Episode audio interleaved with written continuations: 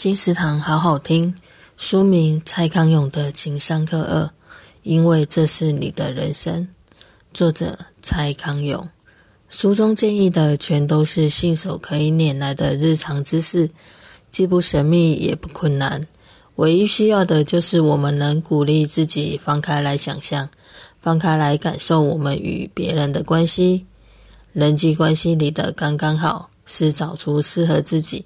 恰如其分的条件，让我们这个独一无二的自己活得更自在，而不是更辛苦。你要活得自在，不用任何人来解释理由。